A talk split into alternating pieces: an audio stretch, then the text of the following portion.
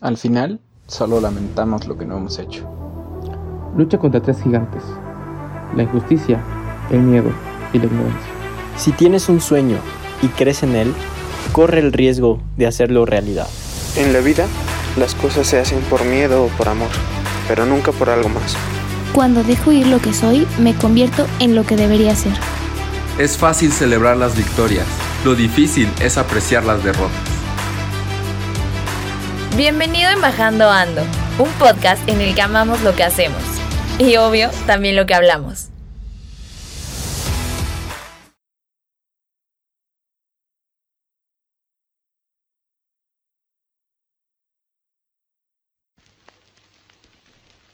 You're just too good to be true.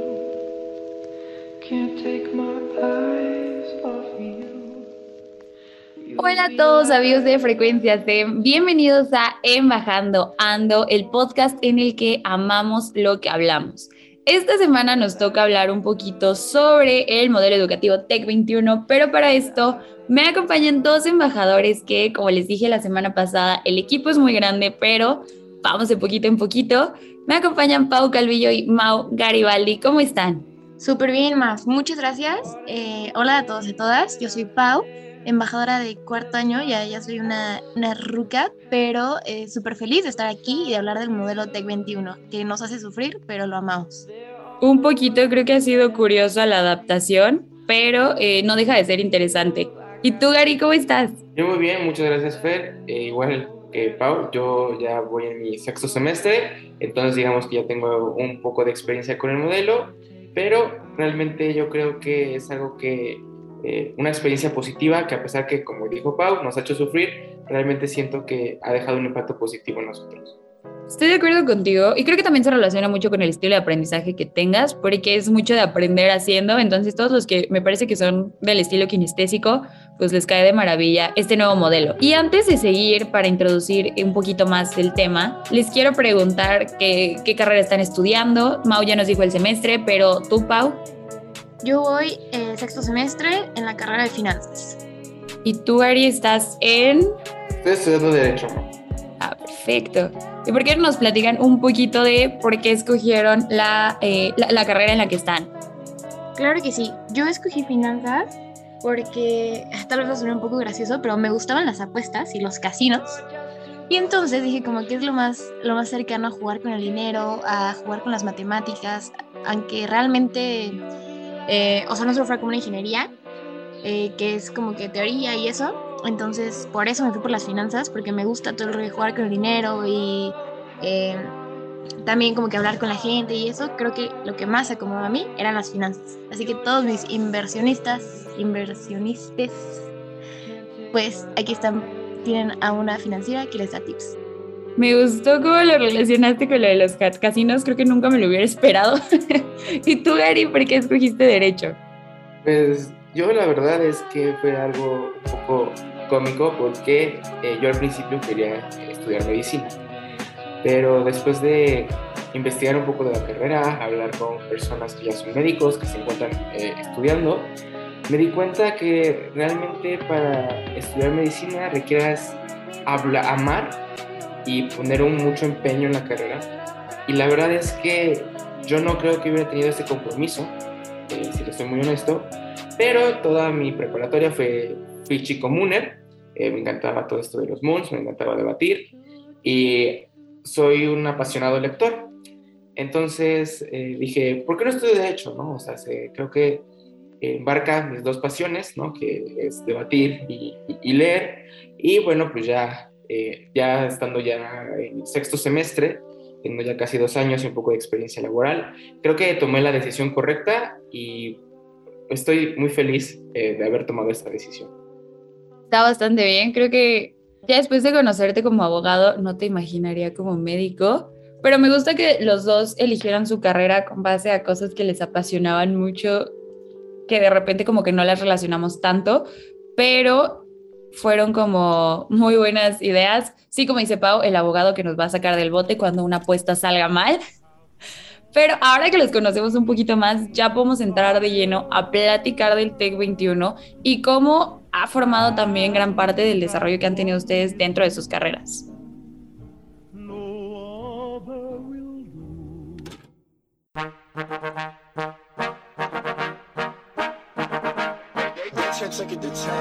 Es fácil celebrar las victorias, lo difícil es apreciar las derrotas.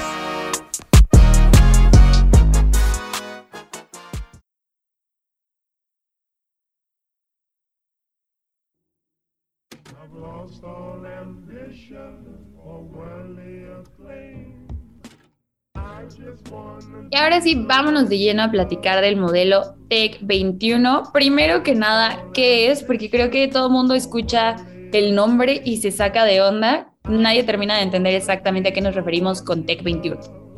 Sí, realmente es un modelo que te reta, creo que es algo que también mencionan mucho y es un modelo sumamente flexible, lo cual eso a mí me encanta porque como cambia cada cinco semanas, no tienes que sufrir con una materia todo el semestre, solo cinco semanas. Y bueno, también es triste porque si una te encanta, pues solo dura cinco semanas, pero realmente te reta. Y creo que algo muy importante es los socios formadores del modelo TEC 21. Eh, no sé, desde el área de ciencias sociales, Gary, ¿tú cómo ves el modelo TEC 21? Pues, igual que Pau, creo que algo que es muy importante mencionar y donde creo que es importante hacer mucho énfasis es que la mayoría de las materias incluso ya se eh, califican mediante retos. Situaciones que están ocurriendo hoy por hoy allá afuera en el mundo laboral y que creo que nos dan las herramientas necesarias para que cuando nosotros seamos profesionistas el día de mañana eh, podamos resolver cualquier tipo de problemática o problema que se nos ponga enfrente con eh, cierta facilidad eh, pues voy a dar un poco de mi experiencia, cómo han sido eh, estos retos en el área de ciencias sociales, específicamente en el área de derecho.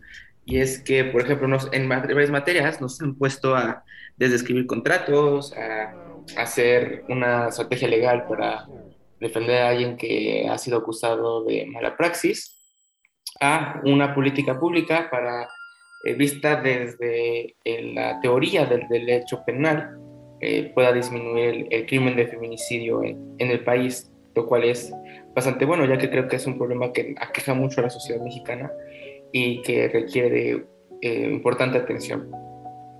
Creo que eh, estos retos están padrísimos, al final son temas complicados que si tú te lo pones a pensar es difícil que alguien que apenas está estudiando les encuentre una solución, pero el modelo te va dando las herramientas.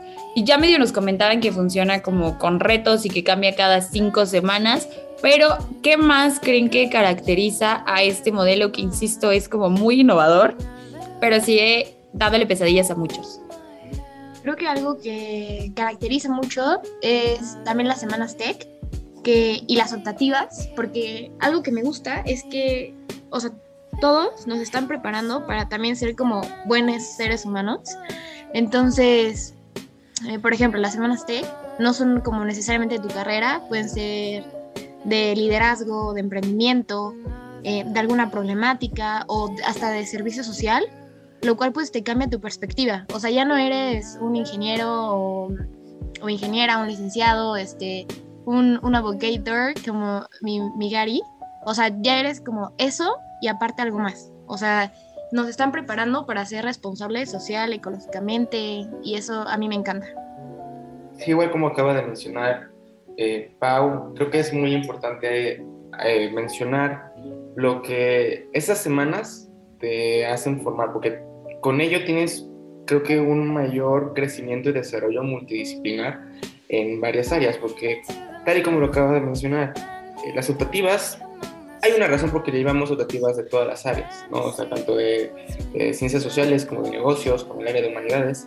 Y es que nosotros con ello tenemos como una herramienta extra para, pues, ya eh, estar preparados, ¿no? Para lo que vamos a enfrentar.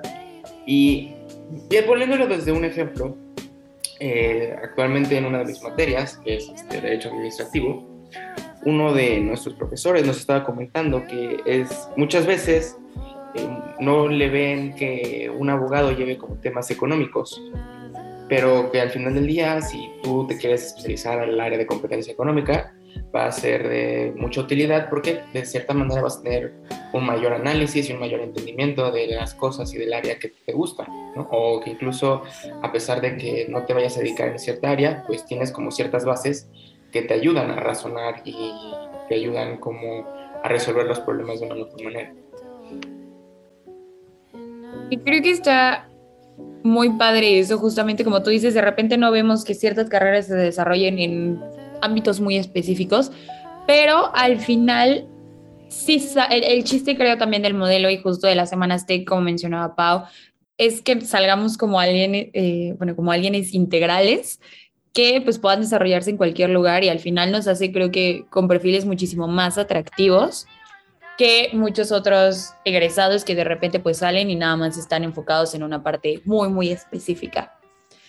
Pero ahora que ya sabemos un poquito del el modelo Tech 21, creo que es momento de que hablemos también de cómo es que nosotros hemos, bueno, cómo hemos vivido este modelo, cuáles han sido nuestras experiencias y qué es lo que nos ha aportado a nuestras carreras.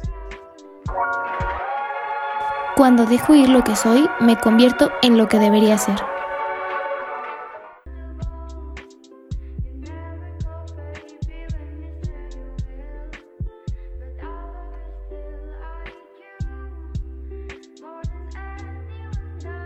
Ya sabiendo que es el modelo Tech 21, que creo que el contexto era sumamente necesario eh, para este episodio en específico, ¿cómo han vivido ustedes el modelo? ¿Les fue sencillo adaptarse de lo que estaban acostumbrados a vivir en la prepa a lo que viven ahora como estudiantes de profesional? No, para nada. O sea, de verdad, ¿me dices, fue sencillo? No. ¿Tú, qué opinas, Gary? ¿Para ti fue, fue sencillo adaptarte? ¿O para ti más? Pues la verdad, eh, creo que no, más por, eh, como ya lo hemos ido mencionando, que las materias duran solamente cinco semanas, entonces sí creo que eh, fue un reto aprender, no solamente poner como en práctica todos los conocimientos que, hemos, pues, que nos dieron durante esas cinco semanas para hacer el reto, sino que también aprender a organizarte mejor, entonces sí creo que, que fue un poco un reto. A mí más o menos, creo que justo antes de que empezara el modelo yo tuve una experiencia como becaria de finanzas en una empresa y justo siguiente, al siguiente semestre llevé un tópico de finanzas. Entonces me tocó pues como aprender haciendo y ya lo tenía como muy mentalizado, entonces me costó un poquito por esa parte, pero eh, ya iba como con la idea. Y lo del cambio de, de, materias de cada cinco semanas, como que al principio no me hacía sentido cómo íbamos a llevar clases de cuatro horas y cómo íbamos a desarrollar mil cosas en cinco semanas. Pero una vez que entramos en ingeniería que cambiaba cada semana, pues ya me empezó a hacer todo un poquito más de sentido. E igual todos los memes que habían de sufriendo en semana 5 también empezaron a hacer sentido eh, dentro de mis perspectivas, la verdad. Pero este, algo que también me gustaría mencionar mucho es que dentro, por ejemplo, del área de negocios, eh, desde mi experiencia, desde el primer semestre, o sea, nos presentaban, nos aventaban, por así decirlo, con directivos eh, y directivas de empresas súper importantes. Y para mí de verdad era un sueño poder tener la oportunidad de hablar con, eh, no sé, CEO de Multifarmacia, CFO de Lala. O sea, yo jamás creí que así súper estudiante, primer semestre, toda baby, que iba a poder hablar con con alguien tan importante. Entonces, eso igual creo que es algo que nos da como mucha confianza y nos, nos genera como carácter también para la vida laboral. ¿Ustedes qué opinan? Estoy de acuerdo contigo, Pau. Creo que, bueno, en mi caso no fue en los primeros semestres, que ahí mi pregunta hacia ti también sería, ¿no te pusiste como muy nerviosa cuando te dijeron vas a estar ante estos directivos? A mí me tocó trabajar con socios formadores hasta tercer y cuarto semestre pero justo como tú dices, sí son eh, oportunidades muy, muy grandes porque creo que como estudiante, vivir un caso real y en una empresa de lo que estás estudiando, pues te ayuda muchísimo a ver que pues todo lo que te dicen tus profesores no se queda nada más en el libro, ¿no? Porque hay muchas veces que el libro te va a decir, la base de datos te va a venir limpia y acomodada de la siguiente forma. Y cuando el socio formador te lo da, pues sí es como, híjole, está raro, ¿no? Y cuando vas con, con, los directivos justamente a presentarles el proyecto final, pues también es como, gracias por hacerme darme cuenta que pues el libro me dice una cosa, pero las cosas se manejan de otra, que a mí me han servido de maravilla eh, estos semestres. Sí, yo, y, igual que Mav, este, no tuve como estudios formadores desde el principio, sino ya a partir como tercero y cuarto semestre.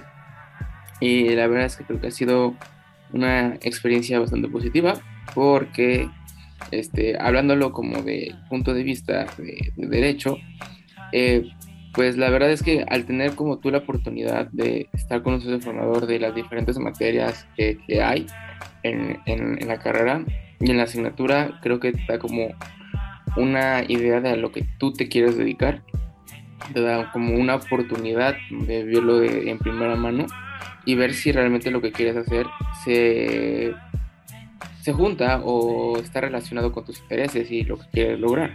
Entonces creo que, creo que es algo muy positivo y además eh, creo que también es, es importante que nosotros al trabajar como con socios formadores se puede decir que ya tenemos como cierta experiencia, ¿no? O sea, nosotros podemos poner nuestro currículum como, no sé, ya trabajé con, con desde mi punto, o sea, desde mi experiencia con el eh, Tribunal Superior de Justicia de, de la Ciudad de México, ¿no?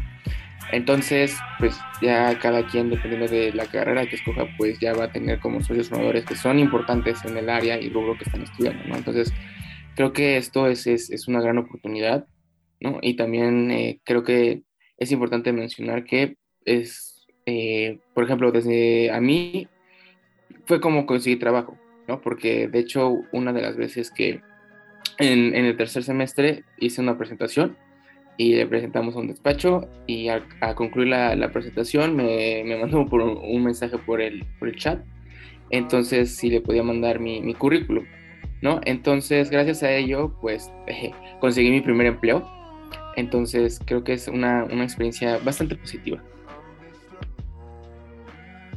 Esa historia yo no me la sabía, qué increíble que así... Eh, pues claro, puedes formar una red de contactos también con los formadores. E igual, eh, aquí podemos ver que negocios tiene algunas ventajas, cof, cof. no, no es cierto, pero sí, desde el primer semestre, la verdad, eh, con los socios yo me ponía súper nerviosa. Eh, sí me daba como mucho miedo. Y ya después de que fui agarrando la onda, dije como, wow, o sea, esto es lo que me gusta. Así como dice Gary, o sea, sí, como me encanta hacer esto, me encanta presentar, me encanta dar soluciones para que las empresas puedan funcionar de, de mejor manera, eh, dentro del área financiera. E igual lo que dices es sumamente importante, o sea, que tu currículum ya mientras que estás estudiando diga, le presenté al CFO de Lala cómo debería de hacer tal cosa en la bolsa, ¿sabes? Entonces, igual eso pues sí te da un super plus y te hace ser, pues te da un diferenciador de, de los demás candidatos y en un mundo tan competitivo como lo es ahorita, es, es algo súper cool.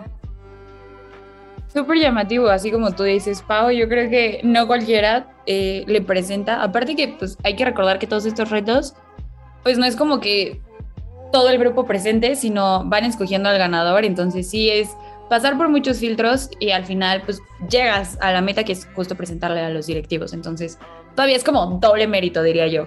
Y aquí yo les quiero preguntar, ¿cuál ha sido su reto favorito eh, de todo lo que llevan de su carrera? Uf, más. Este. Soy muy indecisa, entonces voy a decir dos, pero voy a explicar por qué los dos. Uno fue con Actinver, que les hicimos un portafolio y ganamos a nivel regional, pero no ganamos a nivel nacional ese reto, pero fue mi favorito porque me dio cuenta de que me gustaba la parte bursátil. Y el de Lala fue mi favorito porque le, le pudimos presentar al CFO y ese sí lo ganamos a, a nivel nacional. Y, ah, perdón, perdón, era solo uno, pero eh, igual con Trosten, una empresa, eh, les ayudamos, era una pyme, y los ayudamos a salir adelante de la pandemia. Entonces, me voy por ese, perdón, una disculpa. Vas tú, Gary. Muchas gracias, Pau. Yo, igual que tú, creo que cuando me, me, me preguntan ¿no? de cuál es mi, cuál ha sido mi reto favorito, la verdad es que no podía decirles, porque igual yo he tenido eh, varias experiencias muy positivas, otras no tanto, no por, eh, por la materia en sí, sino porque esa asignatura del derecho no me gusta, como es el, el derecho penal. ¿no? A mí no, no me gusta esa, asign esa asignatura y no me llama mucho la atención y la verdad es que justamente porque como no me gustaba, eh, sí sufrí un poquito, pero eh, si ahorita les puedo decir de mis retos favoritos, yo creo que fue el de contratos civiles y mercantiles, en donde le tuvimos que hacer diferentes contratos al socio formador, donde eh, llegó y nos dijo este despacho que necesitaba eh, tres contratos, nos dio los temas, nos dio las situaciones y nosotros tuvimos que poner en práctica lo que hemos visto a lo largo de las cinco semanas para redactar el contrato, los contratos de la mejor manera posible para luego presentárselos al, al socio formador y que pues, nos diera retroalimentación de ello. ¿no? Entonces, de esa manera pues me di cuenta que, que sí aprendí, que, que sí sé este, y bueno, gracias a ello también pues ya he, logrado hacer varios contratos para incluso eh, familiares, ¿no? Entonces, ese es uno y el otro yo creo que fue también por eh, la relevancia que tuvo que trabajamos con varios eh, organizaciones no gubernamentales que se dedicaban principalmente a, promover ¿no? los derechos de, de los pueblos indígenas. Entonces, pues tú darte cuenta de la gran necesidad que tienen estas personas que han sido marginalizadas a lo largo de, de, varias décadas y que han sido olvidadas, y la gran necesidad que hay por traer las cosas que habla la Constitución y hablan las leyes a la realidad, que hoy por hoy no se están como respetando al 100% esos derechos. Creo que es uno de los trabajos que más he disfrutado, no solamente por el reto que, que significó, sino que también de cierta manera siento yo pudo haber hecho un impacto positivo ¿no? al ayudar a estas organizaciones no gubernamentales que, que, que se dedican ¿no? a ayudar a personas que de otra manera pues no contarían con ningún tipo de apoyo. Me gusta que los dos en sus retos favoritos tuvieron esta parte como altruista de, bueno, Gary con las comunidades marginadas y Pau salvando a una pyme de pues, toda la incertidumbre de la pandemia. Creo que al final los retos sí nos forman muchísimo como profesionistas, pero también por lo que escucho te dan también esta, esta parte del sentido humano que sí lo vemos mucho en el TEC, pero de repente cuando estás tan metido en tus clases no lo ves tan aplicado. Creo que en estos retos específicamente está más que visto este sentido humano que pues es súper necesario y al final verlo aplicado de la mano de tu carrera sí te da como un nuevo aire y obviamente hace creo que más bonita este tipo de victorias en, en los retos. Y con esto vamos a cerrar nuestras experiencias del TEC 21. Creo que de verdad la plática ha estado muy buena, me gusta mucho aprender de los retos de otras carreras, pero vamos a pasar de lleno a nuestra sección de tips porque creo que en el episodio de hoy específicamente se vienen tips muy buenos para la supervivencia del TEC 21. Porque no todo lo podemos hacer solos, aquí vienen los Embaja Tips.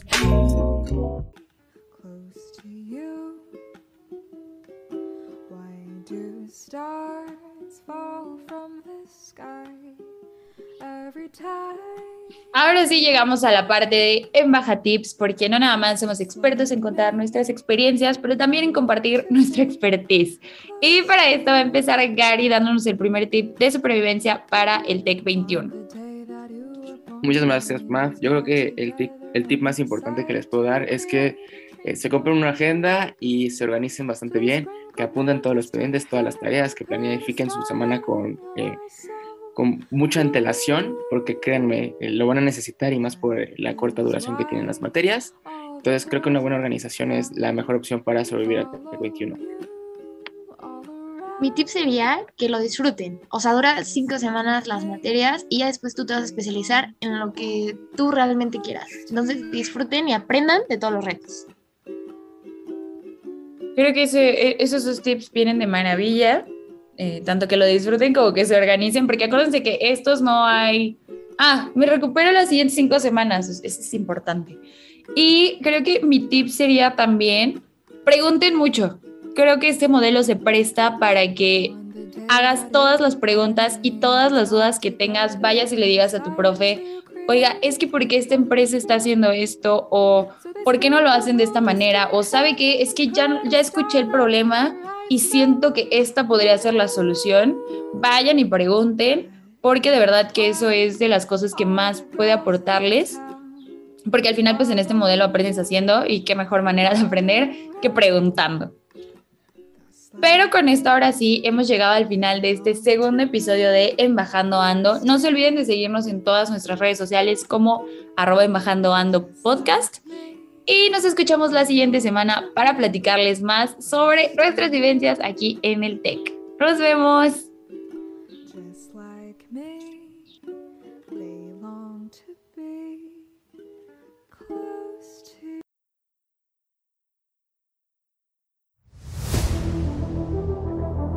Esto fue Embajando Ando, en donde amamos lo que hablamos.